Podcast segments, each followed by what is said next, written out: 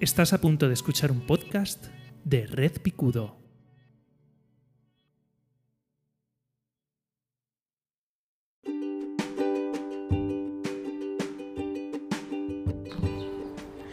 Leni Riefenstahl es la cineasta que realizó los documentales propagandísticos más importantes de, Hitler durante la Alemania nazi. Eh, seguramente tendréis en la memoria visual, aunque sea, algunas escenas de su, película documental El triunfo de la voluntad.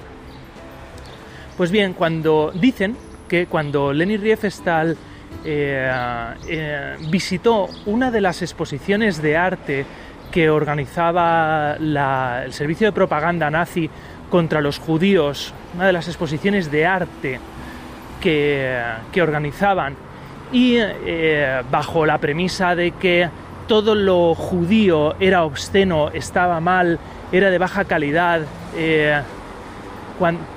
cuando asistió a esa exposición itinerante, se dio cuenta de que ella no sabía de política, no sabía de historia, pero sí que sabía de arte.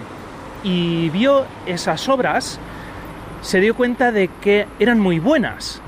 Y entonces se preguntó que si en eso la propaganda nazi les estaba engañando, ¿en qué más les estaba engañando? Y fue por aquel entonces cuando dicen que eh, ella eh, escapó de la Alemania nazi y se fue a Estados Unidos, se reconoció colaboracionista, pidió perdón y eh, actualmente, actualmente a Leni Riefenstahl no se le considera una no se le considera nazi. Ha pasado la historia como una gran realizadora, que además ella venía del mundo de las películas de escaladores, que se ve que durante la Alemania pre-nazi, pues se ve que estaban como muy de moda, les gustaba mucho ver películas de escaladores.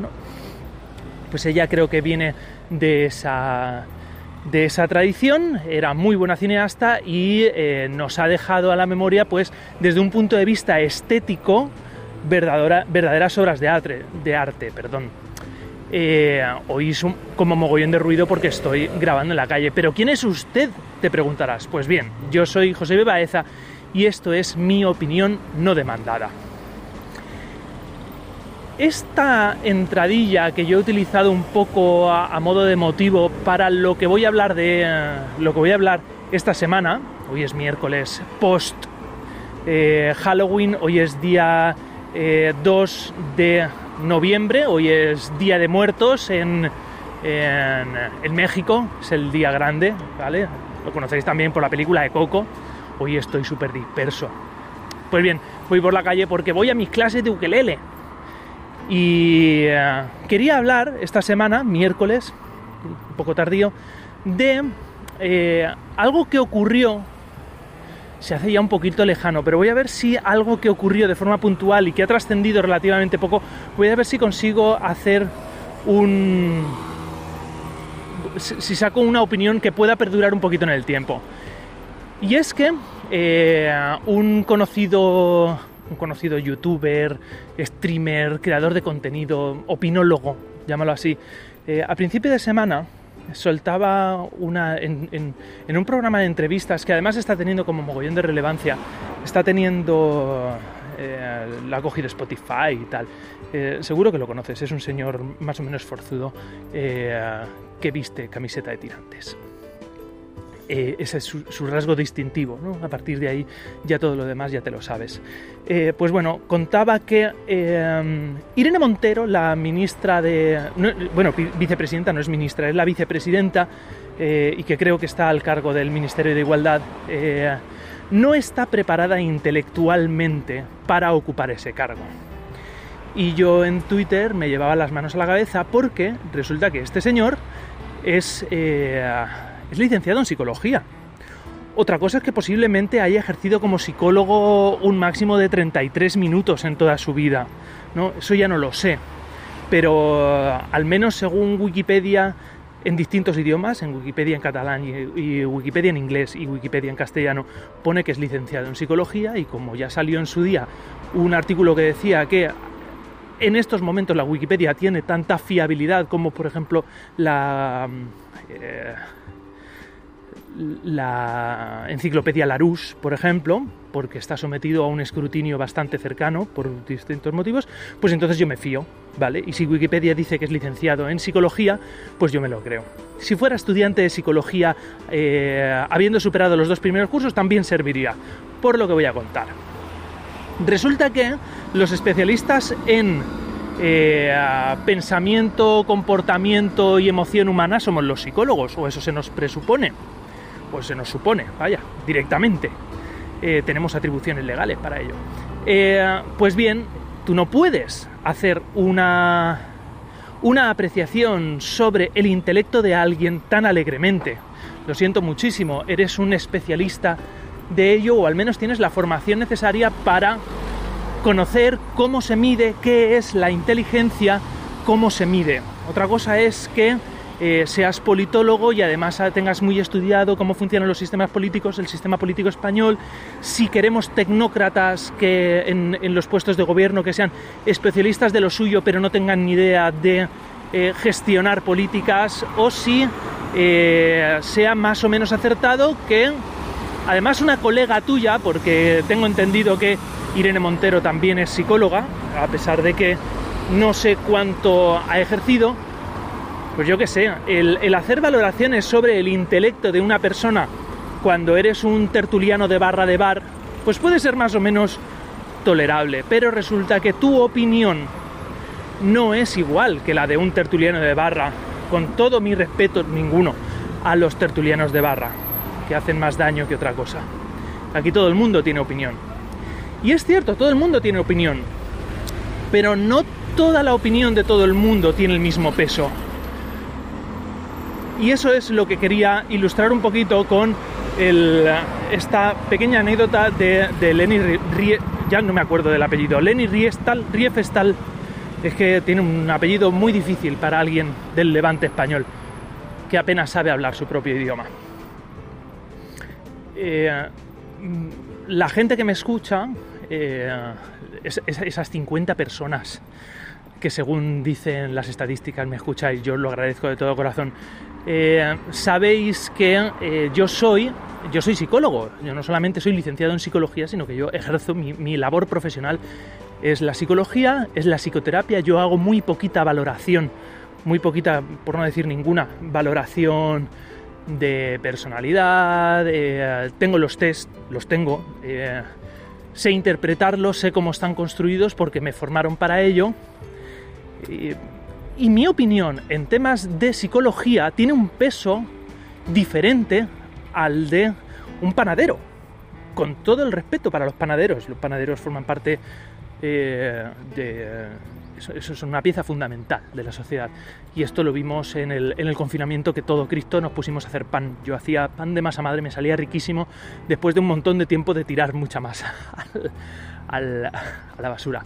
Pero yo no puedo opinar de todo con el mismo peso. Si a mí que me gustan los videojuegos opino de videojuegos, yo opino como un aficionado a los videojuegos. Pero si fuera desarrollador y sé lo que es tirarse cuatro años eh, para hacer un jueguito de cuatro horas, pues mi, opinión tendría otro peso.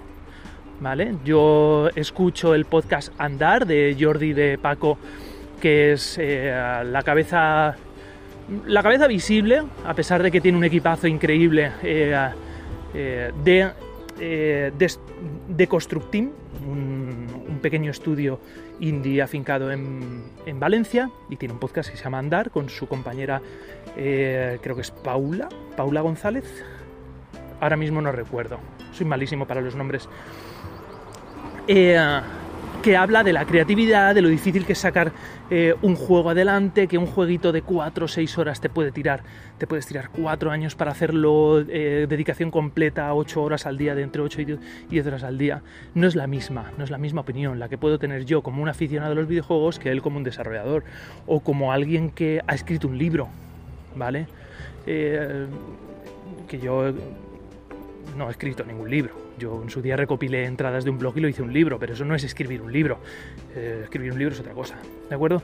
Ese es el tema, que tendríamos que tener mucho cuidado de qué fuentes bebemos porque tú como espectador, como espectadora, como escuchante de, de podcast, no tienes por qué meterte en la página Wikipedia de toda la gente a quien escuchas para ver si esta persona está hablando eh, con propiedad o no. Y el tema está en que este youtuber, este streamer, podcaster, ya no lo sé, porque este mundo es cambiante absolutamente, ya no sé cómo se autodefine, eh, no puedes eh, decir según qué cosas tan alegremente, porque se te se te supone un conocimiento técnico.